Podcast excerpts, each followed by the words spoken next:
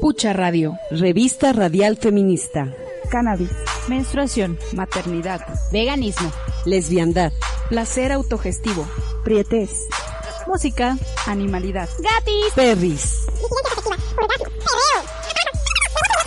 De morras. Pa' morras. Pucha con pucha, lesbianas en la lucha. Así que salte pa' la calle y solo préndelo. La policía ya no llega, así que enciéndelo. Hacemos party sin permiso, así que préndelo. Préndelo, préndelo. Pucha con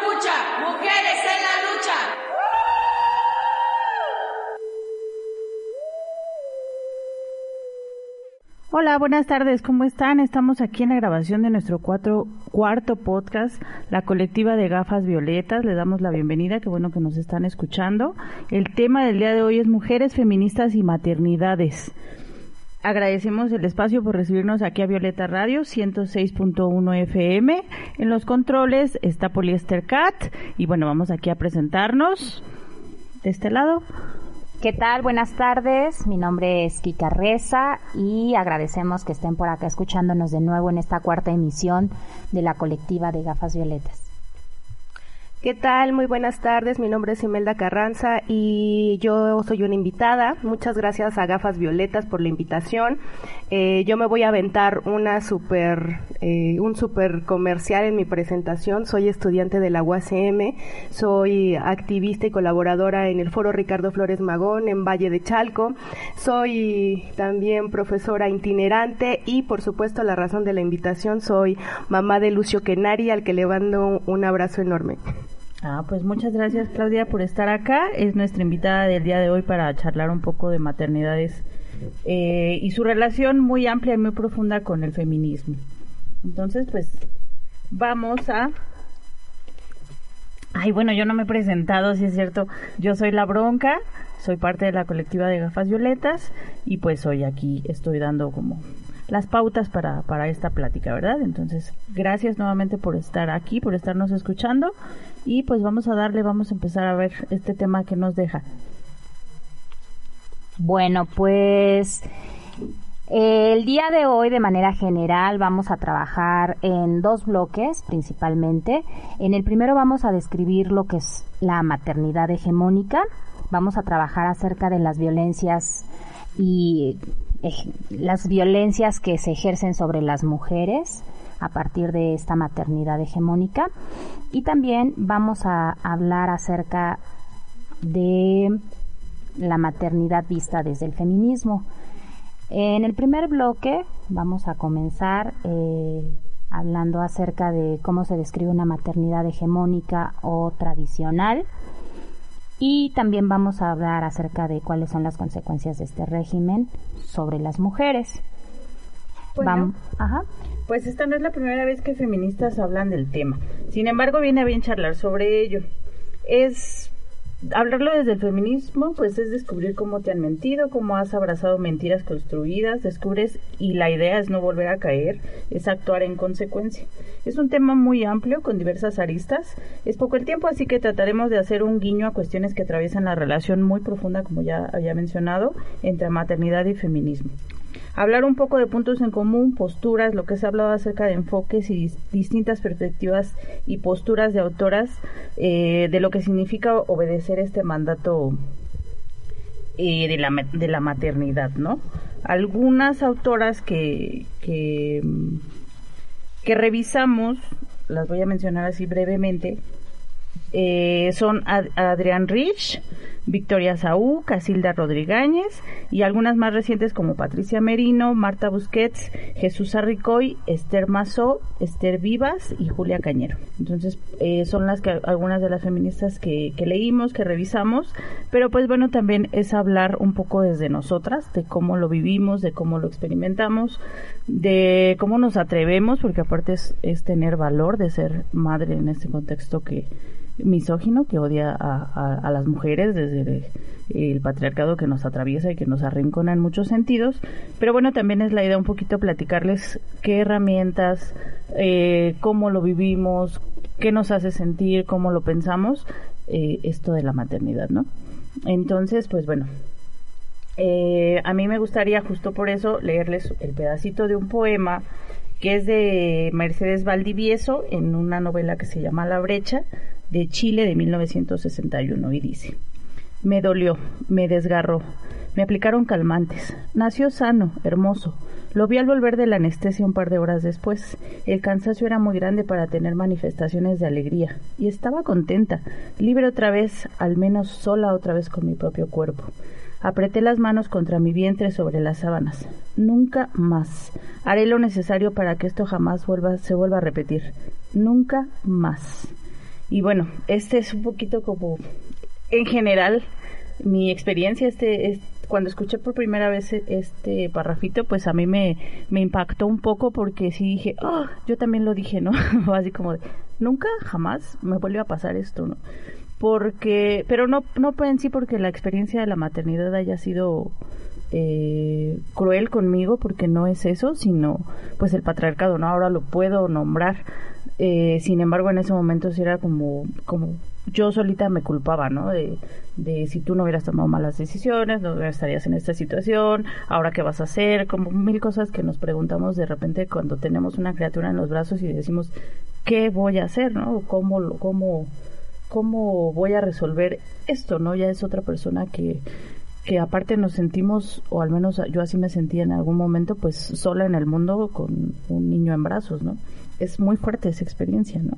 Entonces, bueno, y es que detrás de esa experiencia pues hay todo una simbolización cultural de la maternidad, hay pues hay luces y hay sombras de la maternidad que están em, que vienen pues de un mundo impuesto hacia nosotras las mujeres acerca de lo que es ser madre. Se habla de pues justamente una visión patriarcal de lo que los hombres buscan que nosotras como mujeres cubramos como su expectativa de lo que es ser mamá. Y bueno, ¿a qué le llamamos esa visión o esa simbolización cultural patriarcal? ¿Cómo la describimos?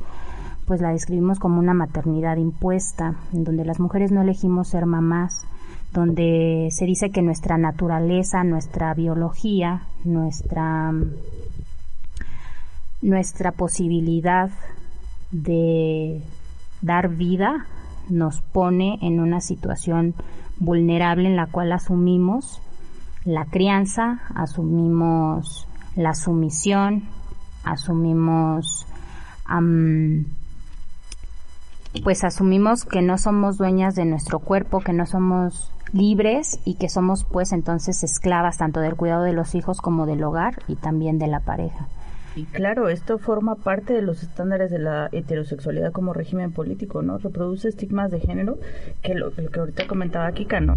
Hace que, parezca un mandato que tenemos que obedecer siempre, ¿no? Es como lo que nos, toca, eh, hacer hijos y además hacerlo como un regalo, ¿no? Como darle la posibilidad a, al padre, por ejemplo, de, de, darle un hijo, ¿no? a veces se eh, por ejemplo, con madres que no, bueno, con, más bien con mujeres, perdón, que no pueden tener hijos, se habla como de, híjole, es que no le puedes dar un hijo a tu esposo, ¿no?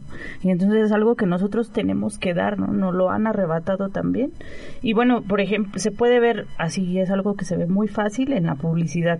Muestra mujeres eh, relegadas a un segundo plano, por el nuevo ser, ¿no? Muestra mujeres adultas que tienen un novio, próximas a casarse, que maternan o que lo desean y están viendo las formas de que eso se, se haga o que están este, gestando y pues nos la ponen como una maravilla, ¿no? Como algo que es algo que todo mundo desea, que es muy natural por ejemplo, a mí me, la verdad es que yo siempre he odiado los, los, en la publicidad, los comerciales de la lactancia, ¿no? Porque pues lo ponen, sí es algo, eh, un vínculo que ahí se crea, sí es una conexión a nivel neuronal que no se reemplaza con, con nada, es, un, es toda una experiencia pero no para todas, no lo vivimos igual, ¿no? Por, eh, por ejemplo, eh, igual vuelvo a hablar desde mí, para mí fue una experiencia muy, muy dura, ¿no? Fui a dar al hospital en, en un par de ocasiones porque yo sentía que no podía, ¿no? Y la respuesta que recibí en el hospital una de las veces fue, es que lo tienes que hacer, no es que quieras, ¿no?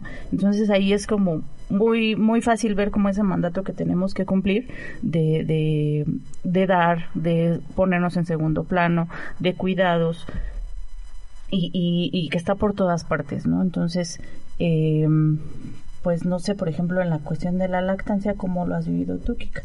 Pues sí, a mí también me fue mal al principio porque evidentemente yo no estaba acostumbrada a que me estuvieran mamando 24 horas al día. Entonces, pues llegó un momento en donde las grietas y el dolor y el fastidio de tener a un bebé ahí pegado cada dos horas me hacía pues intentar salir corriendo, pero después venía como toda esta mm, pues todo este mandato social de no, la lactancia es lo mejor que le puedes dar a tu hijo, que tienes que lactar, que tienes que darle de comer a tu bebé tú y, y bueno, eran una serie de parecía obligaciones que sin duda alguna yo no yo no pongo en duda la lactancia, pero la situación en la que yo estaba, en la que yo me sentía, no era de de placer y de gozo, era una situación de rechazo ante, ante la situación y el dolor que en ese momento estaba sintiendo. Obviamente después pues aprendí una técnica con la cual me dejó de doler, también mis senos se acostumbraron, pero finalmente yo me sentía esclavizada a ese nuevo ser ya desde la lactancia. Y es bien importante en este punto comentar que la lactancia, aunque tiene muchísima importancia en el desarrollo y crecimiento de los niños, no por eso se tiene que romantizar de tal manera que nosotras nos sintamos culpables por no poderla llevar a cabo, porque a veces sí puede ser una cuestión biológica el hecho de que no puedas lactar más allá de la posición, más allá de infinidad de situaciones por, la cual, por las cuales de manera natural no puedas lactar, incluso porque de manera médica no puedes eh, atender a, a, la lactancia inmediatamente, como por ejemplo las mamás que tienen SIDA, ¿no? Este, o que tienen alguna enfermedad por la cual pues no se puede llevar a cabo esta actividad. El punto es que no, no se tendría por qué romantizar la lactancia y que esa es una de las formas en las cuales a partir de nuestra biología pues ya se nos empieza a estigmatizar y se nos empieza a esclavizar en una posición en la cual nosotras tenemos poca injerencia eh, frente a la, a la crianza o frente a la decisión de la maternidad. Justo este, este tema eh, ahorita ya para escuchar un poquito a Claudia lo que nos va a decir, lo que nos tiene que contar acerca de cómo ha vivido esa maternidad, pues es esta falta de decisión o de toma de decisión sobre nuestros cuerpos. Lo primero que es como los primeros conceptos que vamos poniendo eh, sobre la mesa en cuanto a esta maternidad hegemónica, ¿no? Entonces, Clau, ¿cómo ves lo que estamos aquí hablando? Pues eh, me parece muy interesante lo que lo que comentan porque creo que son más constantes este, los conceptos que cada una, como tú lo, lo referías, pero creo que tiene que ver también con un elemento muy importante que no dimensionamos hasta que nos encontramos compartiendo nuestro cuerpo con un ser ajeno totalmente a, a nosotras, ¿no? Y tiene que ver con el autoconocimiento es muy complejo iniciar eh, a compartir no solo tu cuerpo sino el resto de tu vida con una con un ser que sin que nos conozcamos a nosotras mismas ¿no? entonces eh, justo cuando vamos empezando por ese proceso de saber quiénes somos lo que nos gusta hablando ya de mujeres este digamos que han tenido cierto recorrido de vida eh, pues termina siendo una ruptura difícil no el dejar la mujer que éramos, ¿no? La mujer que llegamos a constituir después de un largo proceso de autoconocimiento para llegarnos a compartir ahora con este nuevo ser, ¿no? Y estoy hablando únicamente de este posicionamiento con nosotras, ¿no? Eh, con este empoderamiento que hemos eh, llegado a lograr y que desafortunadamente no todas eh, las mujeres llegamos a ese proceso y estoy dejando de lado a estas niñas, ¿no? que son madres a los 14, 15 años o antes, desafortunadamente, y las dejo de lado porque es un mundo totalmente aparte del cual no me imagino cómo debe ser el trauma que representa el proceso de la maternidad. Eh, hay una este, autora que propone que la maternidad se divide en dos procesos y uno es este, el proceso de embarazo, ¿no? Este el proceso de embarazo, el proceso de parto, ¿no? Y la lactancia, y otro que tiene que ver con todo el proceso de crianza, ¿no? Entonces, no me imagino ellas cómo, cómo lo estarán pasando, pero sí recalco eh, esta ruptura muy fuerte que se hace en nosotras las mujeres ya adultas y maduras, eh, compartiendo la vida y nuestro cuerpo con otro ser, ¿no? Entonces, esta eh, despedida que hacemos de esas mujeres a las que fuimos también es muy dura y nunca se habla al respecto de eso, ¿no? Solo se habla en términos biológicos de lo que representa, eh, de la cuestión de la lactancia que es terrible para muchas de nosotras que así fue, eh, pero tiene que ver también con un proceso de desconocimiento y sobre todo también de, de encontrarnos solas, ¿no? Frente a este proceso particularmente de la lactancia, ¿no? A mí, por ejemplo, Clau, me, me da mucho sentido lo que comentas, porque justo a unos días de tener a Lucio, mi bebé también se llama Lucio en casa, eh, justo yo ya no sabía cómo regresarlo, ¿no? Cómo regresar al tiempo atrás era para mí una sensación de mucha preocupación y al mismo tiempo de una desesperación ante lo desconocido, porque al yo no saber cómo dejar ir a esa Kika que fui y ahora entrar a esta nueva dinámica de maternidad, pues entré en shock. Porque lo que sabía era que cada dos horas tenía que tener a un bebé pegado a la chichi, que la chichi ya no lo toleraba, y era lo único que veía de allí al futuro. Y eso me daba muchísima angustia porque yo eso no lo quería, porque yo quería seguir siendo la misma Kika que estaba en todos lados al mismo tiempo. Y que podía decidir estar en la universidad, y que podía decidir estar en la colectiva, y que podía decidir en un Reven, y que podía decidir no llegar a mi casa, y que podía decidir dormirme a las 3 de la mañana por decisión o por convicción, y no porque estuviera cuidándole el aliento a un bebé o porque tuviera que darle de comer. Entonces, sí, justamente yo no hice ese proceso de autoconocimiento y de búsqueda de una nueva Kika después de que llegara Lucio. Claro. Y cuando llegó, me tuve que hacer de ese proceso en el andar. Y, y afortunadamente vamos caminando Lucio y yo de la mano y aprendiendo a conocernos y nos vamos amoldando, pero en el momento de la crisis sí fue para mí lo que se llama médicamente una depresión posparto, porque yo no sabía Así es. qué venía después.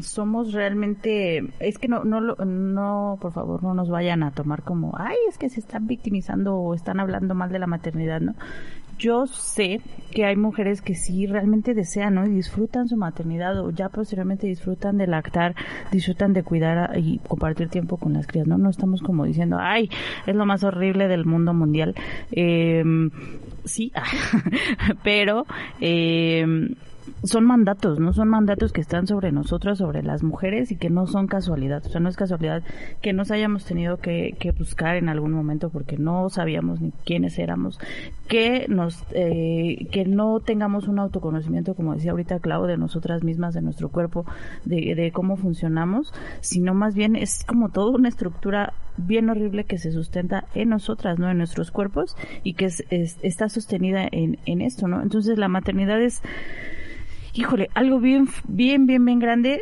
Por eso les decía que tiene un montón de aristas de dónde, de dónde agarrar.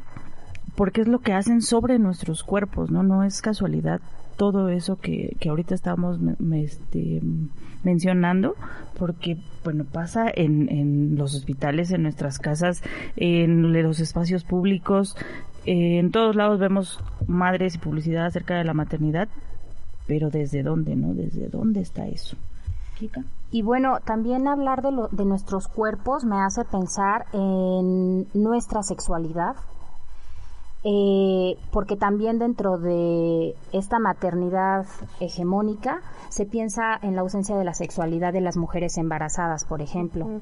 Eh, se piensa en eh, dentro de la simbolización cultural que la mujer tiene que estar en función del futuro bebé o del bebé o del hijo o de la cría, que ella pierde todo tipo de libertad como mujer y, y entonces se le culpabiliza a la madre de todo lo que le suceda a la o el niño que tiene a su cargo. Es decir, una vez que nosotras decidimos la maternidad, parece que todo lo que le suceda a ese ser es nuestra responsabilidad. Y sí, efectivamente, somos sus primeros guías, referentes. sus primeros referentes, pero tal parece que nos llega un, una especie de estigma o una especie de destino debido a, la, a, nuestra, a, nuestra naturaleza que nos condena a ser madres y por lo tanto, y no solo a ser madres, a ser buenas madres. Y el problema recae cuando, como no eres buena madre, que es casi sinónimo de perfección, entonces te conviertes en una mala madre. Es decir, si tu hijo tiene problemas en la escuela, si tu hijo no come, si tu hijo se rompe un hueso, si tu hijo tiene problemas de conducta, todo se convierte en tu responsabilidad. Y entonces, como no fuiste buena madre, como no eres perfecta, entonces prácticamente para tu destino para el que estabas hecha no ha funcionado, no ha sido lo, no ha sido... No estás plena. No estás plena, no eres perfecta, no eres... Y, empieza a haber un vacío en ti como mujer porque, bueno, empieza a haber un vacío en las mujeres regidas bajo la maternidad hegemónica que piensan que por no haber hecho bien las cosas, entonces se han vuelto malas madres. ¿No? Y entonces es allí en donde eh, comienza nuestra, nuestro análisis y nuestra crítica ante esta maternidad y antes de pasar a esta crítica, vamos a escuchar a Clau y también vamos a hablar del tipo de violencias que ejerce sobre la mujer esta maternidad hegemónica. Te escuchamos, Clau. Sí, justo sobre eso quería comentarte, Kika, porque en aras de ser la mejor mamá, ¿no? De la, de la que todo mundo espera de ti que cumplas ese rol, eh, soportamos eh, violencias e incluso las autoinfringimos ¿no? sobre nosotras. Entonces, me parece un tema súper importante de tomar y, sobre todo de identificar, porque llegamos al punto de no poder identificar esos ciertas prácticas como ejercicios de violencia contra nosotras, ¿no? Y estoy hablando desde la violencia obstétrica que te vas a tomar no solo ya a la hora del parto, sino durante todo tu proceso de embarazo, ¿no? Eh, la violencia que van a ejercer tu familia, ¿no? Este la autoinfringida como comentaba en el aspecto social en el aspecto económico incluso no porque terminas en, en el caso del aspecto social terminas tu vida tan restringida con ciertos espacios que, que no puedes a los que no puedes acceder no y lo vemos apenas recientemente con esta mamá a la que sacaron del museo de arte por estar, amamantando con su bebé en, en este en este espacio no entonces hay un sinfín de ejercicios de violencia que naturalizamos y que asumimos como parte de este buen ser mamá, ¿no? Y me gustaría ah, hacer una, una pausa en esta idea de estas violencias autoinfringidas, porque Sucede que ahora con estas aras de ser la mejor mamá, pues te pones a leer y ya compras este libro y ya vas con aquel círculo de mamás, ¿no? Y te enteras de mil cosas para entonces lograr tu objetivo que es ser la mejor madre del mundo, ¿no? Y entonces dentro de todo este proceso pues te encuentras este con teorías maravillosas como esta cosa de la este la crianza con apego, como la lactancia prolongada, como el colecho, como con todas estas prácticas que si bien tienen un este, una reacción inmediata con la crianza de tu niño de carácter positiva, también llega al punto en el que te llevan a extremos en los que tu realidad no concuerda con esos ideales. Es decir, tú no puedes tener una crianza prolongada o más bien una lactancia prolongada cuando a lo mejor tienes que tener 8 o 12 horas laborales, ¿no? O, o, por ejemplo, esta crianza con apego en el que, a ver, hijo, vamos a respetuosamente a ver qué es lo que te está causando ese berrinche. Cuando tienes 8 horas trabajando y el niño está haciendo una rabieta a la mitad del súper y lo único que quieres es ya salir de ahí para irte a descansar y comer. O sea, no te vas a quedar ahí preguntándole, a ver, mi amor, eh, cuéntame qué es lo que te está... O sea, son cosas que no corresponden a nuestra realidad. Entonces me parece bien importante identificar y cuestionarnos constantemente de dónde vienen estas imposiciones, ¿no? ¿Quién espera o qué, eh, desde dónde se espera que sigamos siendo esta mamá perfecta, ¿no? Y a beneficio de quiénes, ¿no? O sea, es decir, ¿realmente somos nosotras las beneficiadas en ese proceso? ¿O de nuestro hijo qué elemento vamos a, vamos a, a qué grado de beneficio tiene, ¿no? Ah, bueno, pues aquí nada más me gustaría, creo que he escuchado hablar de patriarcado muchas veces y, me gustaría así leer textual una cita que traigo aquí de qué es el patriarcado. El patriarcado dice, consiste en el poder de los padres, un sistema familiar y social, ideológico y político con el que los hombres a través de la fuerza, la presión directa, los rituales, la tradición, la ley o el lenguaje, las costumbres, la etiqueta, la educación y la división de trabajo determinan cuál es o no el papel que las mujeres deben interpretar con el fin de estar sometidas al varón en toda circunstancia.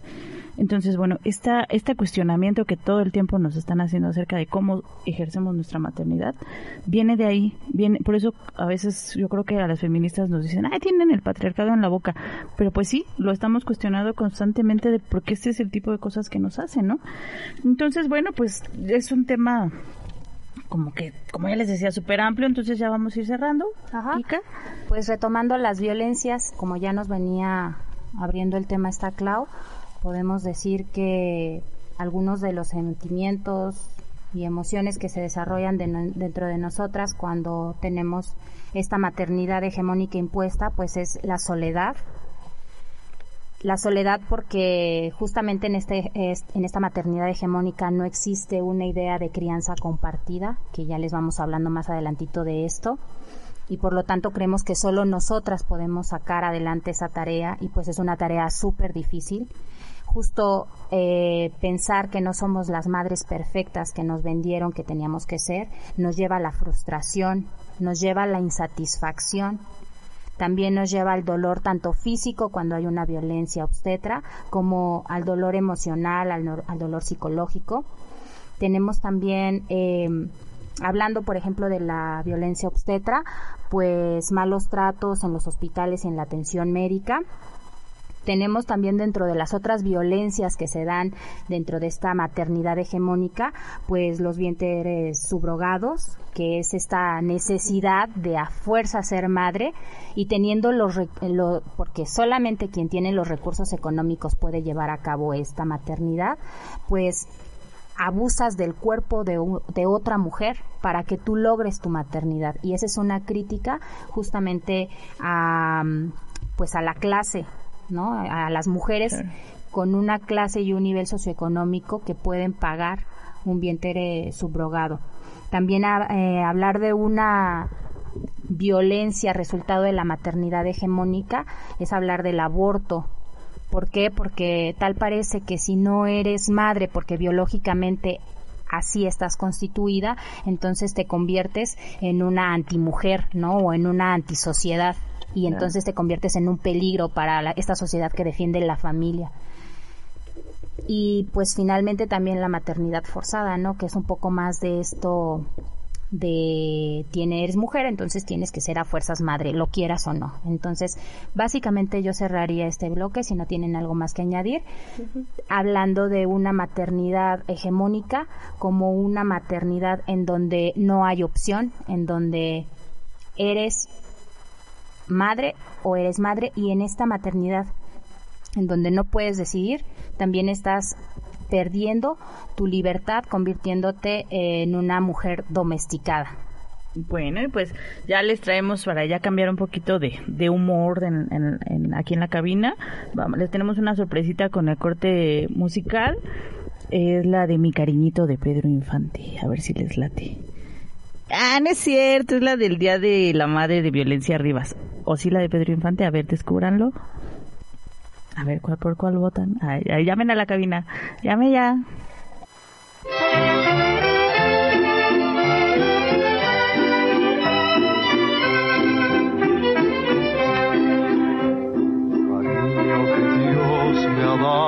Para quererlo.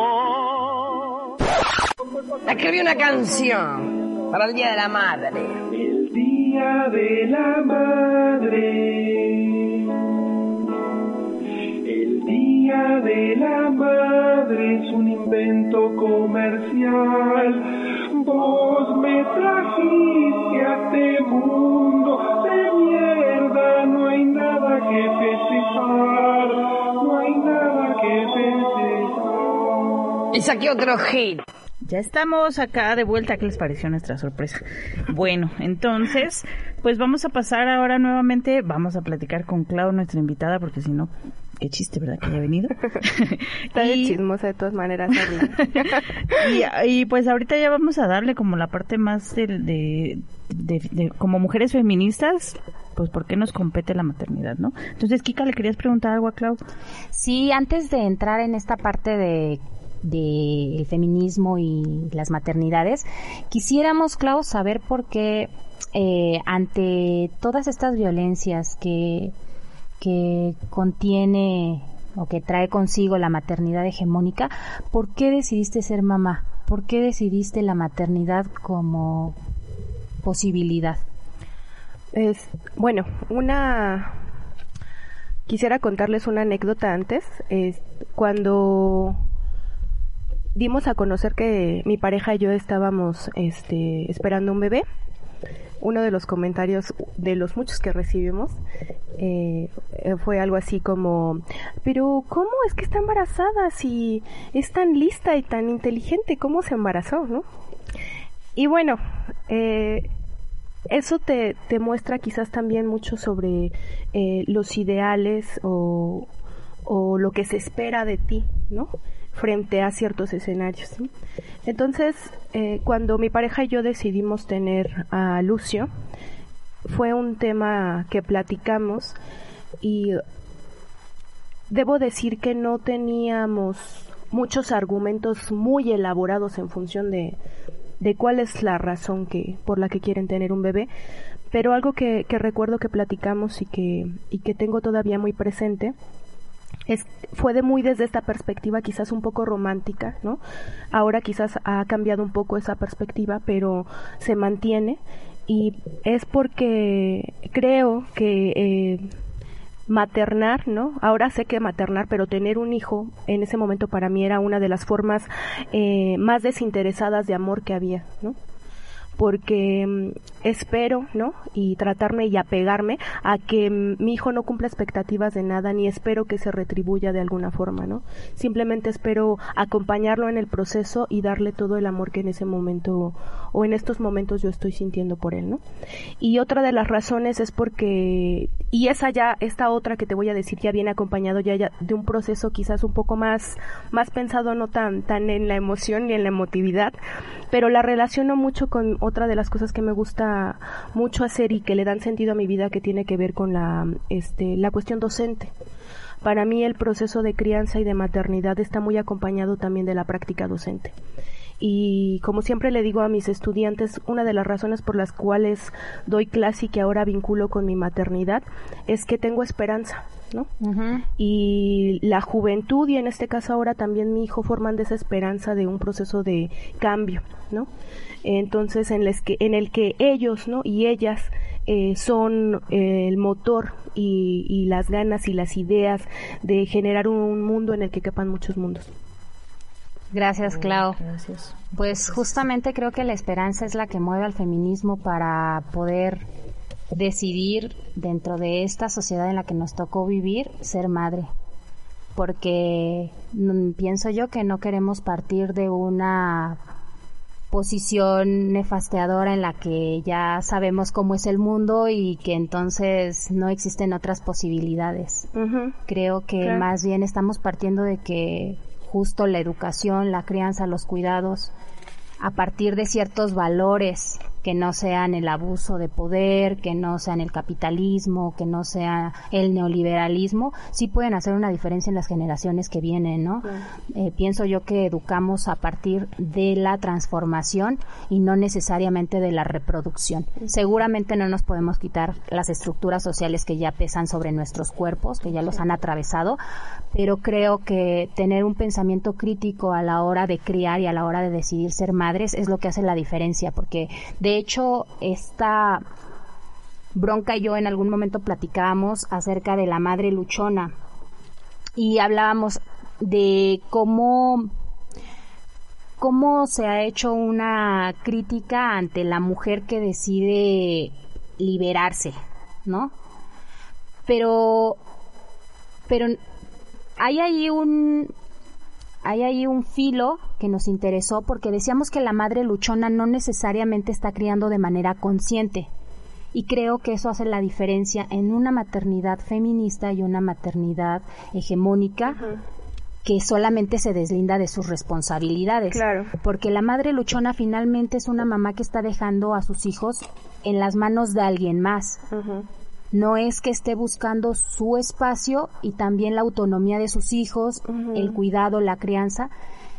Y, y bueno, por ahí hacíamos este apunte Alma y yo respecto de por qué la madre luchona no es un referente para nosotras de una maternidad subversiva. Y aparte es una mofa, ¿no? Que se hace, o sea, la gente se le hace bien fácil divertirse burlarse de eso de, ay, la mamá luchona, ¿no?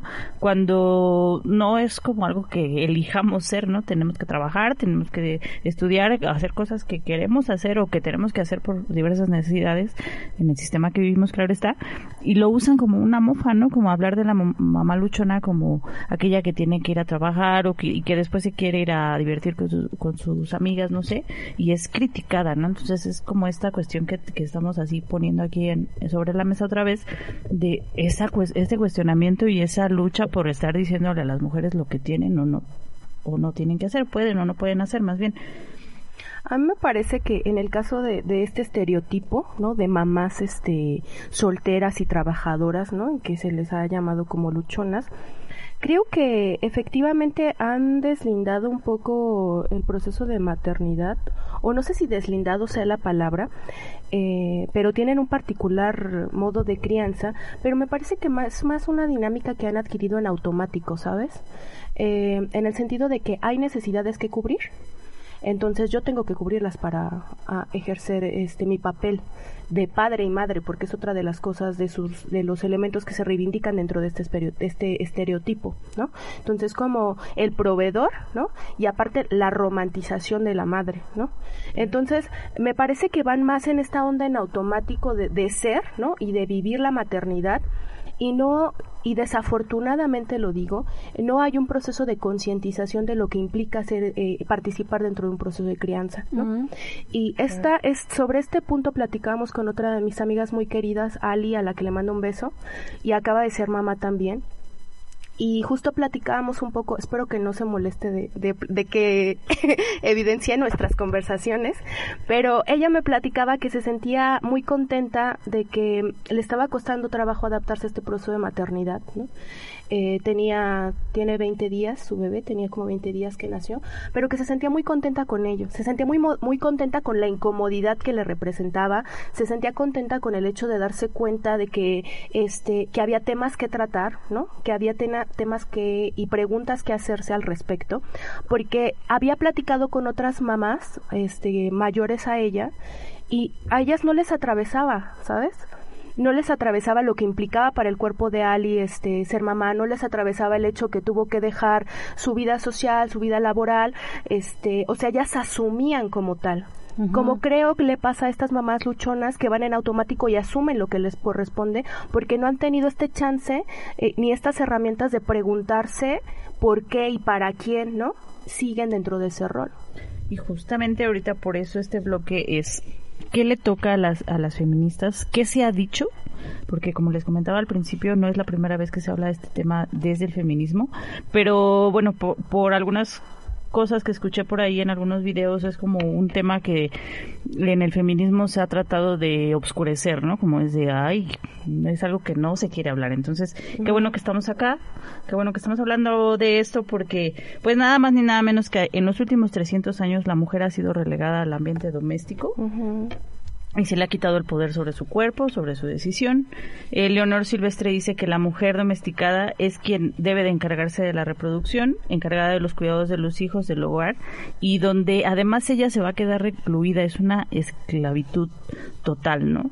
Entonces, esto fue más o menos en la segunda ola del feminismo, lo que ella retoma, eh, ya ahí hablando como de Simone de Beauvoir, que fue como en el segundo sexo la que dijo que las mujeres no debíamos eh, parir nunca, nunca más, ¿no? Se apelaba como a, a, un alcance de la libertad a partir de la huelga de vientres.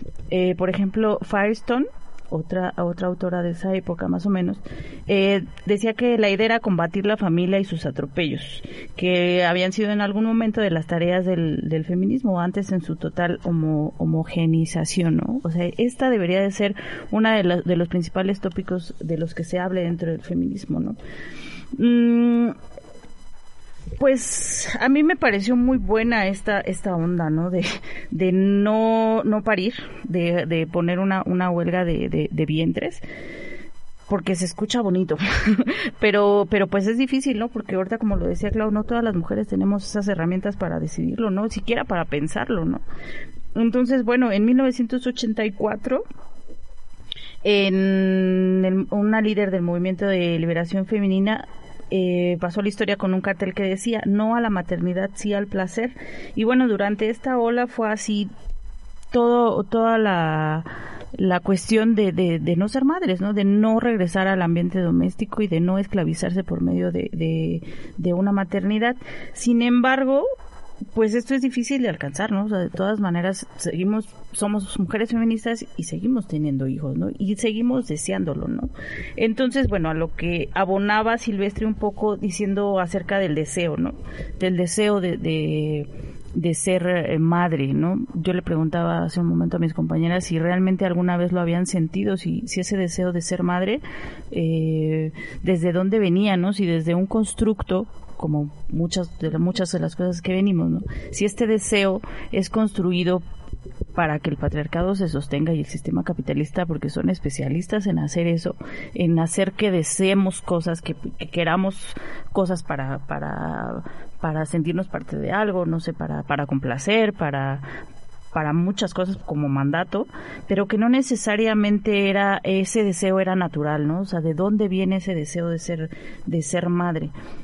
Eh, y bueno, eh, dice Silvestre que había que desconfiar del deseo, ¿no? Porque resulta una trampa muy tierna, pero eh, quienes se encargan de los cuidados de las crías seguimos siendo las mujeres, porque si sales a trabajar, eh, sometes a relaciones de trabajo a otras mujeres, ¿no? eh, lo realizan usualmente porque por necesidades, ¿no? Es decir, más pobres que la que la que contratan, ¿no? Cuando tú tienes la necesidad de salir a trabajar y puedes pagar a una mujer para que te cuide a, a, tus hijos, eh, ya es un privilegio, ¿no?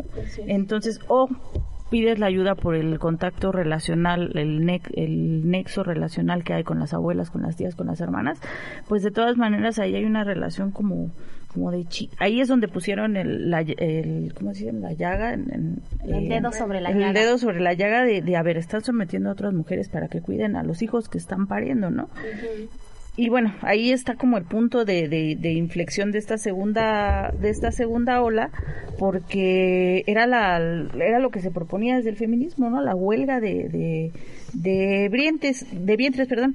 Después viene Victoria Sau y en respuesta a Boboa escribió El vacío de la maternidad, donde defiende que la base del patriarcado es la destrucción de la maternidad, es decir, el patriarcado se está encargando también de hacernos creer que pues ser madre es lo peor del mundo, que estamos cumpliendo con con eh, con ese mandato, que pues que al final de del cuento otra vez somos unas malditas por sí parir, ¿no? Entonces es como de un cuento de nunca acabar. Pero entonces yo estoy de acuerdo en, que sí, no como les leí el, el, el, fragmento al principio, nunca más, pero también las mujeres que ya somos madres, cómo lo estamos viviendo, cómo lo estamos ejerciendo. Y sí le toca a las feministas hablar de ello justamente por, por quienes no lo pueden hacer, ¿no? Y bueno, aquí ya, ya, viene la crítica, ¿no? El rechazo a la maternidad es profundamente euroblanco, porque el discurso antimaternal es una forma de control, de control otra vez sobre los cuerpos de las mujeres. Propone que romper con la maternidad es una manera de ganar la libertad, pero no, mm, pues no, no todas tenemos ese acceso, ¿no? Entonces, bueno, y hay quienes realmente desean ser mamás, ¿no? O sea, y no por eso implica que dejan de ser este feministas, ¿no? Por ejemplo, y creo que en ese sentido eh, lo rico eh, de, de, ese proceso o de ese darte cuenta y de ese cuestionarte es justo plantear alternativas, ¿no? Desde, desde tu construcción. O, desde esta nueva mujer, ¿no? en la que va en construcción también, ¿no? Porque mm, retomando un poco lo que comentaba al principio, este, eh, dejas de ser, ¿no? Todo lo que en algún momento te constituyó y ahora vas creciendo de la mano de, de, tu bebé, ¿no? hasta cierto punto. Entonces, eh, creo que en esa construcción de alternativas, ¿no? Es donde justo eh, es importante que los sectores feministas nos posicionemos, ¿no? Y, y que hagamos saber de qué forma sí hay alternativas de generar espacios de crianza distintos, ¿no? A los impuestos de manera hegemónica. Claro, sí, pues de hecho habría que retomar una pregunta eje en este bloque que nos hicimos nosotras, que es ¿por qué le compete al feminismo hablar de la maternidad? Por un lado, con el feminismo de la igualdad, como ya lo decía Alma, pues están las feministas que están en contra de esa maternidad obligada. Y por otro lado, con el feminismo de la diferencia, venimos a recuperar las voces de todas aquellas madres que desde su experiencia dicen no me vengan a imponer una maternidad de la cual yo no soy partícipe. Yo tengo una maternidad que se viene dando de otra manera distinta porque elijo dentro de las posibilidades de esta sociedad, tener otra forma de lucha a través de mi crianza. En este perdón, en este feminismo de la diferencia, pues tenemos a Victoria Sao y también tenemos a Adrian Rich en 1976. 78 yo la tengo. Es que sí, bueno, ya después hubo una reedición pero sí, mm. adelante, adelante. Nos habla acerca de la maternidad como institución, que es aquella que el patriarcado nos ha instituido y nos ha obligado a hacer, y nos habla de otra forma de maternidad que recae más en el maternazgo, en la crianza, en las posibilidades que da el poder, como dice Claudia, educar y el poder transmitir otros valores en las personas eh, que están en, a nuestro cargo. Además de compartir la crianza con otras mujeres en el caso de no decidir ser madres, porque así lo queremos, pero que también ya hay otros hijos y que también podemos compartir nuestros saberes y nuestros conocimientos con esos otros hijos. Y bueno, ya para, para ir cerrando también ahora este bloque, retomando a Rich, eh, les voy a leer un pedacito. Ella contempla la necesidad de un legado espiritual, de unas ansias de realización, hasta que entre madre e hija entre mujer y mujer a través de las generaciones no se extiende una línea de confirmación y ejemplo, las mujeres errarán, errarán siempre en el destino. Esto en el sentido de que eh, de toda la historia y toda la recopilación e investigación que ella hizo para hacer este libro de Nacer de Mujer, que es muy bueno, por cierto, eh, pues es justo eso, ¿no? Que retomemos la relación de nuestras madres, ¿no? Con nuestras madres. antes de, bueno, plantearnos si vamos a ser mamás, tomar esa decisión y demás, pues somos hijas. Entonces, ¿cuántas veces o, si nos hemos preguntado como feminismas, feministas, feministas, cómo ha sido nuestra nuestra relación con nuestra madre, ¿no? A mí esa, eso me, me voló la cabeza porque también Silvestre lo decía, ¿no? Le preguntan, ¿cómo era la relación con tu madre? Y ven que es argentina y dice, una mierda. Y la que diga que no, miente, ¿no? Porque todas las mujeres llevamos una mala relación con, con nuestra madre y yo me quedé así de, wow, y pensé, yo dije, es verdad, ¿no? Les estamos cuestionando y les estamos diciendo que por qué no derrotaron al, al patriarcado y, les estamos duro y dale, ¿no? ¿Por qué no lo dejaste? ¿Por qué no nos fuimos? ¿Por qué no hiciste? ¿Por qué no sé qué? Y seguimos en esta lucha con nuestras propias madres, ¿no? Entonces me hizo todo el sentido porque dije, claro, no, es verdad que, que tenemos una tarea pendiente en, en sanar o en por lo menos retomar esta relación que tenemos con nuestra propia madre, ¿no? Bueno, eh, me gustaría leer una mm, cita de Esther Vivas, de tomada de La maternidad debe ser feminista. Hay que rescatar a las madres del patriarcado, del periódico El País, eh, escrito en Madrid en marzo de 2019. Y dice así, para mí, una maternidad feminista es una maternidad desobediente, una maternidad insumisa, que rompe con los arquetipos que nos han impuesto a lo largo de la historia, que rompe con la maternidad patriarcal, que ha encerrado a las madres en el hogar y que ha involucrado, perdón, que ha infravalorado el trabajo de los cuidados. También creo que es aquella que rompe con la concepción neoliberal actual de la maternidad en la que la crianza y el cuidado quedan supeditados al mercado. ¿Por qué retomo esta cita? Pues porque justamente esta cita da respuesta a qué es una perdón, ¿es posible una maternidad feminista? ¿Cuál es la ética feminista para ejercer la maternidad? Es decir, nosotras somos mujeres que nos autodenominamos feministas. ¿Y qué es lo que nos trae acá? Porque desde el feminismo nosotras queremos de nuevo politizar el tema de la maternidad, pues porque justamente queremos sacar la maternidad de lo impuesto. Y yo concuerdo, no sé ustedes, espero que sí, con Esther Vivas, con este tipo de maternidad en donde dejamos de ser las madres sumisas, ¿no? Donde dejamos de ser eh, estas madres que todo dan, que están para todo, que no tienen tiempo, que no tienen espacio, que no tienen vida, que se dan de sí y que dejan de ser para sí. Queremos ser, eh, queremos dentro de las posibilidades de lo que este sistema nos permite de libertad, revolucionarnos y estar en otra posición de la que el patriarcado nos ha puesto y nos ha infravalorado. Y justamente con relación a la infravaloración de los cuidados, también queremos que se valore lo que implica la crianza y los cuidados de una persona, porque se ha naturalizado este hecho de que nosotras estamos allí para criar, pero en realidad no, tiene un costo económico, tiene un costo social el estar frente a la crianza de una persona.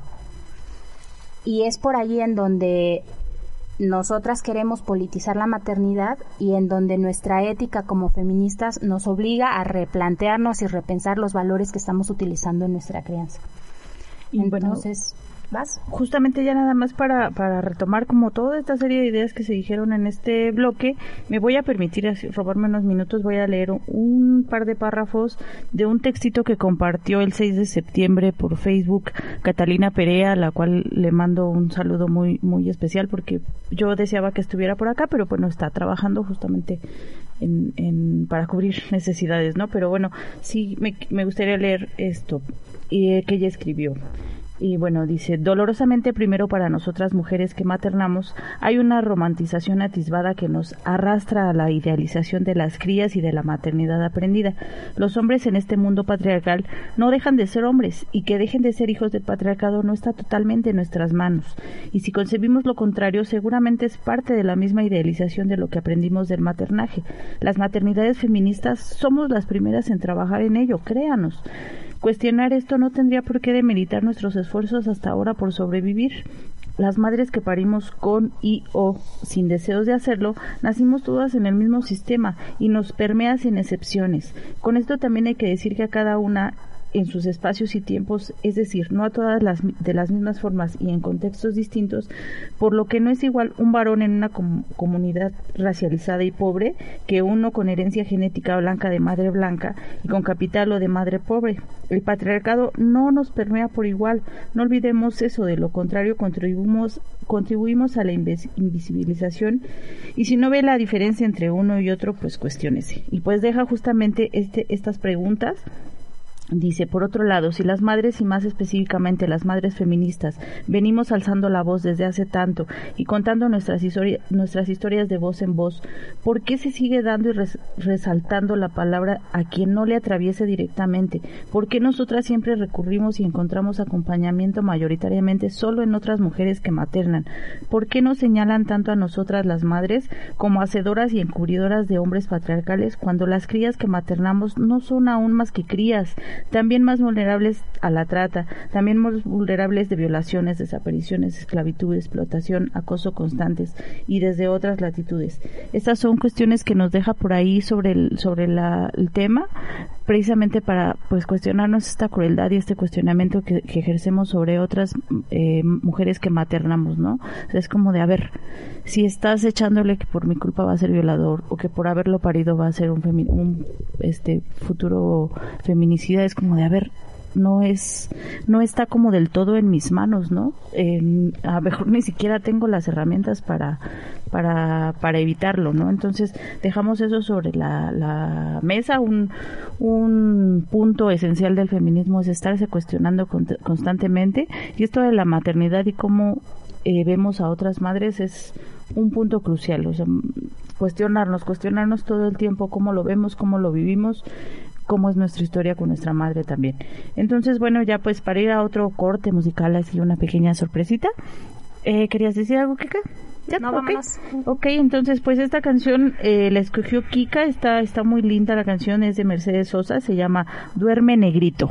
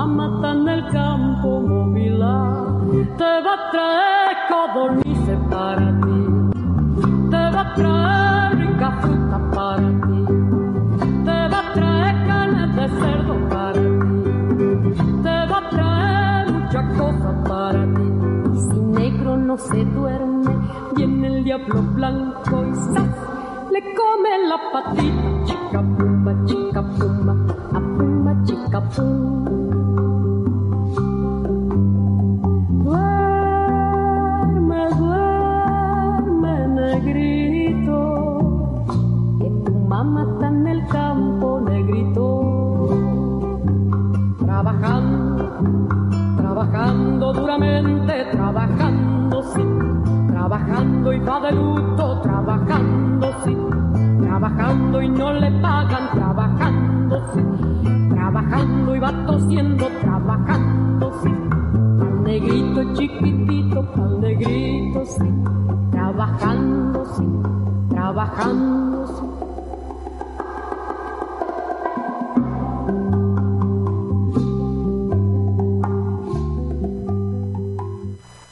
Ya, volvimos, ya vamos a, terminar este cuarto podcast. Gracias si han llegado hasta acá, gracias por, por escucharnos. Ojalá que hayamos como levantado alguna hecho alguna mella para que eh, nos cuestionemos como ahorita decíamos, ¿no? Entonces ahorita pues es un tema bien amplio, bien interesante, bien importante. Entonces, pues ya no queda, no nos queda más más que hablar un poco de algunas herramientas desde la perspectiva feminista de la crianza, de tomar la responsabilidad de los que ya están aquí, de dejar de cuestionar a las mujeres de si decidieron o no, o, o, o las decisiones que llevaron a esas mujeres a tener hijos sino más bien tomar tomar partido por los que ya están aquí, por los niñas y niños que, que andan por aquí y que, pues como decía Clau, nos dan esperanza, ¿no? De todas maneras ya, pues, pues tenemos un, un papel, un papel que cumplir con ellos. Entonces, bueno, vamos a, a, a retomar, Clau, eh, no sé si te gustaría compartirnos algunas herramientas o algún consejo, algo que, que nos ayude un poco para, para hablar de las creencias desde esta perspectiva feminista. Bueno, eh, cuando me invitó a Kika, eh, de primero le comenté que más que respuestas, ¿no? Eh, tenía muchas preguntas que no tenía realmente nada terminado ni concluido y creo que realmente nunca lo vamos a tener o al menos yo no lo voy a tener. Creo que vamos aprendiendo en, en el proceso pero sí tengo como algunos elementos que he logrado identificar que hasta este momento eh, me han permitido tener como un poco de claridad y, y este y, retomar dentro de este proceso de crianza. Y primero es entender eh, y, reitero que ya no soy eh, la mujer que, que, antes incluso de estar embarazada era no que desde el embarazo y el parto eh, soy otra. Entonces entender eso me ha permitido ir redefiniéndome eh, adaptando otras herramientas a, a, mi, a mi identidad, ¿no? a mi perspectiva. Y eso me permite no estar añorando nada de lo que ya fui. ¿no? Me, me despido con mucho amor ¿no? Eh, de la mujer de la cual yo me siento me sentí muy orgullosa, pero en este momento estoy en otra faceta, de la cual también me siento muy orgullosa, muy contenta eh, de ir superando fases muy difíciles. Entonces, para mí eso ha sido muy esencial, ese periodo de transición. Otro eh, que ya lo retomaron ustedes, pero que me parece muy, muy, muy importante, que es fortalecer el vínculo materno. Es decir, yo no puedo tener una relación saludable con mi bebé si no tengo yo una relación saludable con mi madre. Es decir, en qué medida yo retomo, en qué medida nos vamos acompañando, en qué medida suelto cosas sobre las cuales yo no puedo resolver. Eso me parece súper esencial. Eh, otra que, que ha sido trascendental también es estar acompañada de otras mujeres con una perspectiva feminista o con una perspectiva eh, libertaria, con una perspectiva de carácter revolucionario dentro del proceso de crianza, de crianza y también de transformación del, de la política social, eh, porque todas estamos inmersas dentro de esa dinámica, ¿no? Y algo que va a parecer muy trivial, pero que es más bien que en algunas les podría parecer trivial, pero que es fundamental, es valorar económicamente nuestro trabajo de maternaje. O sea, no es posible que sigamos considerando ni remotamente que el trabajo de maternar tiene que ver con una, eh, con una cuestión de amor incondicional. Si nosotros tenemos, eh, es decir, eh, por ejemplo, en mi caso que tengo pareja, ¿no? Entonces establecer un acuerdo en el que la prioridad de ambos, ¿no? Fue en ese momento tener un bebé, ¿no? ¿En qué medida nuestros recursos económicos van a estar destinados a una prioridad que ambos establecimos, ¿no? La cuestión económica no es una no es una cuestión eh, eh, eh, como trivial o decirnos interesadas o decirnos este no sé de, qué otras formas despectivas se nos podría decir.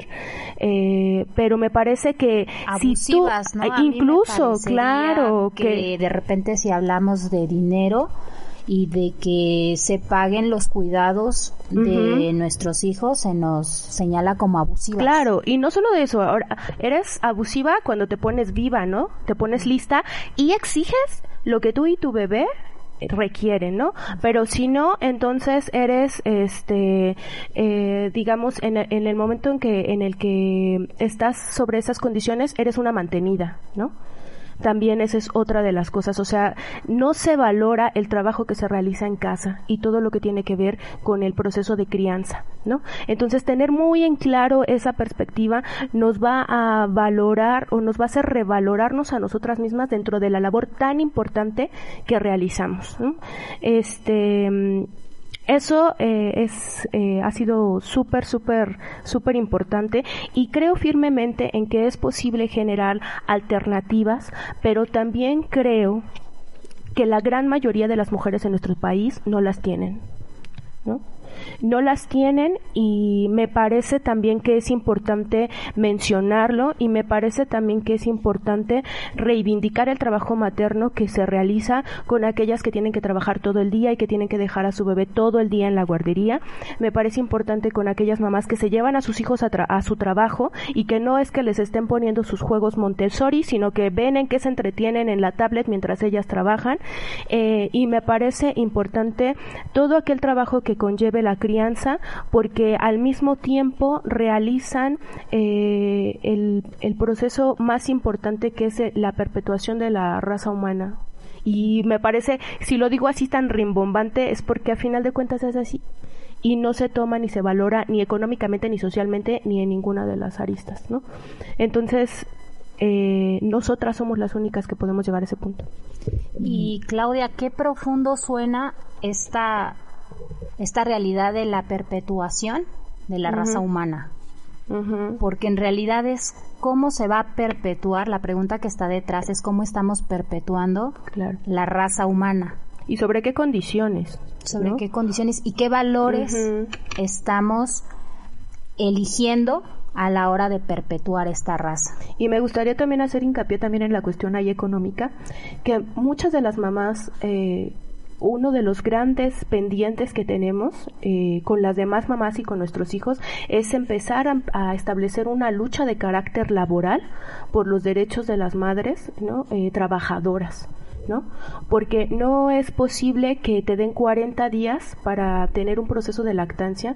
Yo entre más leo casos de, de, mamás en estas circunstancias, más privilegiada me siento, porque yo en 40 días no hubiera podido ni hacer la mitad de lo que ellas han hecho en ese lapso, ¿no? La imposición que te hacen para que en 40 días ya estás en una zona laboral, después de si fue parto o cesárea, o si tienes que tener una lactancia, o si no la tienes, o si tienes quien te cuide o no a tu bebé. O sea, me parece brutal, brutal, brutal las eh, normatividades o las legislaciones este, eh, en función de las madres trabajadoras, ¿no? Entonces sí me parece que ese es uno de los grandes pendientes que tenemos, además de muchos otros como la legalidad del aborto, este, como eh, las pensiones también eh, sobre algunos padres ausentes, ¿no? Eso es otro de los grandes pendientes que hay, que tiene que ver con una perspectiva feminista y que tiene que ver con una perspectiva de crianza y que tiene que ver con una, con acabar con una dinámica de explotación laboral que está instaurada dentro de un sistema capitalista patriarcal. Claro, estoy de acuerdo. Muchísimas gracias, Clau. Y bueno, pues sí, yo también ya nada más como que voy a, a, volver a decir lo que dijo Clau, ¿verdad? En otras palabras. Porque pues mi, mi aporte, digamos, como feminista, pues es hacer genealogías, ¿no? Creo que es una herramienta desde el feminismo muy, muy importante que tenemos que retomar en este tema de la maternidad. Escriban, por favor, escriban poesía a las que estuvieron antes, advirtiendo que harán las cosas diferentes, para comprender desde dónde me construyo, desde dónde estoy hablando. Y bueno, insurrección, eh, que en la medida de nuestra conciencia de lo que nos mueve, nos orienta, eudicemos los sonidos para recibir los ecos y no ser la madre que nos han dicho que tenemos que ser, porque yo al menos no les voy a dar el jodido gusto. Me ofenden y me revelo ante quien sigue culpando a, los, a, los, a las mujeres por tener hijos. Y bueno, cuestiono, ¿qué estás haciendo tú para que la persona que ya está aquí, que ya come, respira y aprende, tenga oportunidades distintas para crecer, para pensar y desarrollarse? Entra en este tema de la, de la maternidad eh, desde, desde el feminismo, las mujeres que, que no sé si ya lo hayan pensado, si se lo hayan preguntando, pero entren en este tema que está bien bueno y pues que nos atraviesa, es como algo que está desde, desde nuestras raíces. Y bueno, Kika, pues. Bueno, eh, también es importante traer acá algunas recomendaciones que Chimamanda le hace a una amiga que tiene una hija y son varias, pero vamos a enfocarnos específicamente en 10 de ellas que versan con relación a cómo educar a una niña con una ética feminista. Y en esta nos habla acerca de ser una persona completa, que la niña adquiera su propia autonomía, que no busque dar eh, gusto con las expectativas de lo que debe ser una mujer, sino que ella se sienta plena, que con ello también busque respetar las diferencias, que ella se sepa plena con sus autenticidades y que también respete las diferencias de otros. Hay que eh, valorar la diferencia. Dice que se eduque a la niña para que pida ayuda cuando la necesite. Las mujeres somos muy dadas a querer ser justo perfectas y querer cargar toda la carga sobre nuestros hombros y eso no tiene por qué ser así. Siempre podemos, cuando hablamos de herramientas feministas para la crianza, también hablamos de redes y también hablamos de crianzas compartidas. Entonces, parte de educar a una mujer es educarla en función de que sepamos recibir ayuda y también sepamos ofrecerla habla acerca, eh, Chimamanda habla acerca de que hay que enseñarle que los roles de género son absurdos. Es decir, las mujeres y los niños pueden querer y pueden desear lo que quieran eh, y podemos también educar con base en sus deseos, en sus intereses y en sus capacidades, no en su género dice que es muy importante enseñarle a la niña y al niño a leer y que los niños aprenden con el ejemplo. Entonces allí nos, nos invita Chimamanda a leer en presencia de nuestros hijos, no solo leerles a ellos, también nosotros leer dentro de nuestro espacio y dentro de nuestro tiempo lo que nos plazca y que ellos vean placer en nuestra lectura. Eh, Chimamanda también nos invita a enseñarle a nuestros críos y crías a cuestionar el lenguaje. ¿Qué es lo que se dice? ¿Por qué se dice? Eh, nos invita a que a las niñas no les hablemos del matrimonio como un fin en sí mismo. Es una posibilidad, pero no es un fin. Em, nos invita también eh, a mm, ser coherente en la manera de involucrarnos con él o con ella y hablar y de hablar de su apariencia. Es decir, no podemos decirles que mm, sean libres si nosotros les estamos limitando a que se vistan como se deberían de vestir las niñas o los niños. Tenemos que ser coherentes en esa forma de relacionarnos con ellos. Em, dice que es muy importante hablarles a las niñas desde manera temprana de la sexualidad. Esto para evitar abusos y también para hablar de la sexualidad como algo que no es malo, que no tiene por qué producirnos vergüenza, no tiene por qué producirnos culpa y que está totalmente relacionado con nuestro deseo, con nuestros deseos y que es completamente normal sentir placer, tanto para las mujeres como para los hombres. Este tema tiene que ser tocado abiertamente y desde una manera temprana. Y bueno, también es importante hablarle del concepto de opresión, teniendo cuidado en no convertir a los oprimidos en santos hace mucho hincapié en este punto. Y finalmente, eh, pues de nuestra parte podríamos decir que una crianza basada en una ética feminista radica también en criar en libertad, dignidad, justicia social y cuidado por la naturaleza. Es una crianza que va a estar en contra del capitalismo, la explotación y la opresión. Y pues también hay que desarrollar el pensamiento crítico para que pues los futuros problemas de la sociedad nuestras crías también puedan identificarlos y sepan defenderse ante ellos, porque seguramente hay problemas que aún nosotras todavía no detectamos, pero que quizá ellos tengan las herramientas para identificarlos y si es posible que puedan darle solución. Y bueno, seguramente, a lo mejor, espero que no, ¿verdad? Pero a lo mejor vamos a escuchar por ahí así de, ay, bueno, una carga más a las mujeres, otra cosa de, las que, de la que nos tenemos que encargar, ¿no? Pero pues resulta que sí, tenemos que hacer frente a, lo que está pasando en, en, el mundo y pues dar la cara por, por nuestras crías, ¿no? no si, no si, no lo hacemos nosotras, no lo va a hacer nadie. Y bueno, yo celebro mucho las maternidades insurrectas, las maternidades rebeldes, que haya más, por favor, que se rebelen eh, las mujeres en ese sentido. Y bueno, ya para eh, concluir, pues ya nada más eh, les vamos a compartir un, par de recursos, bueno, no para algunos recursos, si quieren leerlos, están en línea, están, la verdad es que son bellísimos, léanlos si, si pueden, si tienen la posibilidad. Uno de ellos es un cuento, de, se llama La Prieta, es de Gloria Saldúa. Eh, otro cuento es Verano con lluvia de Francesca Gargallo.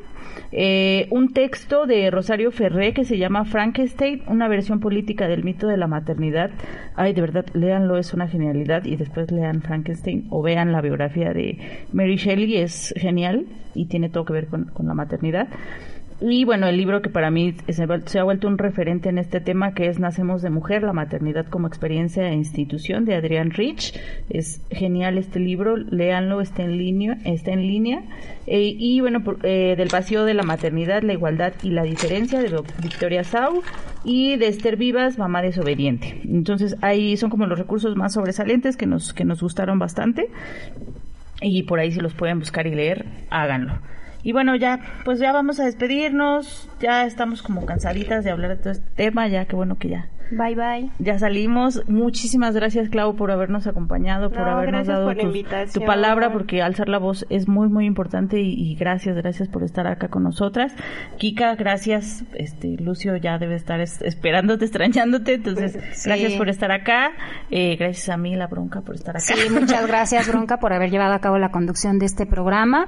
Gracias por compartirse, gracias por compartirnos y estamos en el camino y yo sé que nuestro hijos tuvieron una gran fortuna de habernos tenido como madres porque estoy segura que la van a pasar muy bien. A ver qué tal, el tiempo nos dirá. Sí, ¿Qué tal nos nuevamente gracias a Violeta Radio. Ojalá podamos hacer en 40 años la segunda parte de esta grabación ¿Cómo nos fue, ¿verdad? No y, tanto, y ver no tanto, cómo, cómo nos fue con nuestros hijos ya de 40 años. Sí, bueno, yo soy En madre fin. de un, no lo, no lo dije, pero yo soy madre de un adolescente de 13 años ya y, y con la pena y con quien me critique yo lo amo con todo mi corazón. Fue muy difícil mi maternidad, reniego de ella toda mi vida lo he hecho, pero ahí lo amo con todo mi corazón, ¿no? Entonces, bueno, pues ya, Eh, así de basta ya. Eh, muchas gracias otra vez a Violeta Radio 106.1 FM por habernos recibido. Gracias Poli por estar allá en, en los controles. Eh, un placer haber estado acá con ustedes y pues nos esperamos, las esperamos en nuestra próxima, nuestro próximo podcast a ver de qué se va a tratar aquí en- con gafas violetas. Bye. Chao. Chao. Esto fue Pucha Radio, de la colectiva de Gafas Violetas.